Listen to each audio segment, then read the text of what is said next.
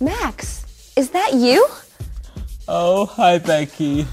Yes, What's wrong? Why are you crying? it's nothing.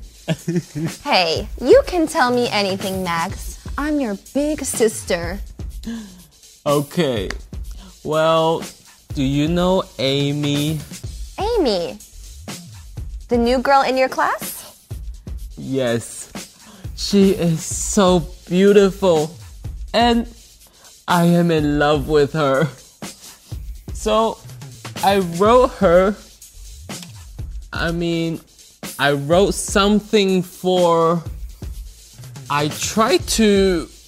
Oh, I can't even talk now.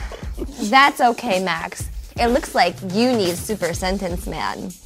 Super Sentence Man! Super Sentence Man at your service. The super sentence that you need, Max, is someone shared something with someone else. So you want to say, I shared a love song with Amy. I shared a love song with Amy, but she doesn't like it. Oh, uh, well, I know something that will make Max feel better.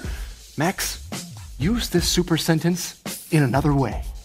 Okay, I'll try. All right.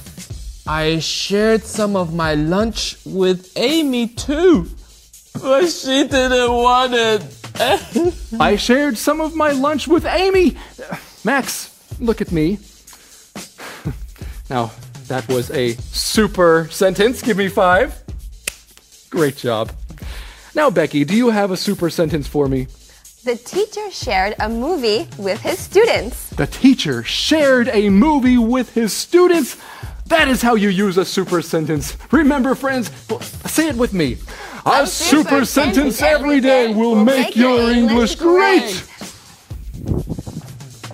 So, you shared a love song with Amy? Yes, I wrote it by myself. I love you. I do. Uh, Max, that's a lovely song, but I think you need to learn something about girls. Oh, like what? It's a good thing you have a big sister like me. Where do I start?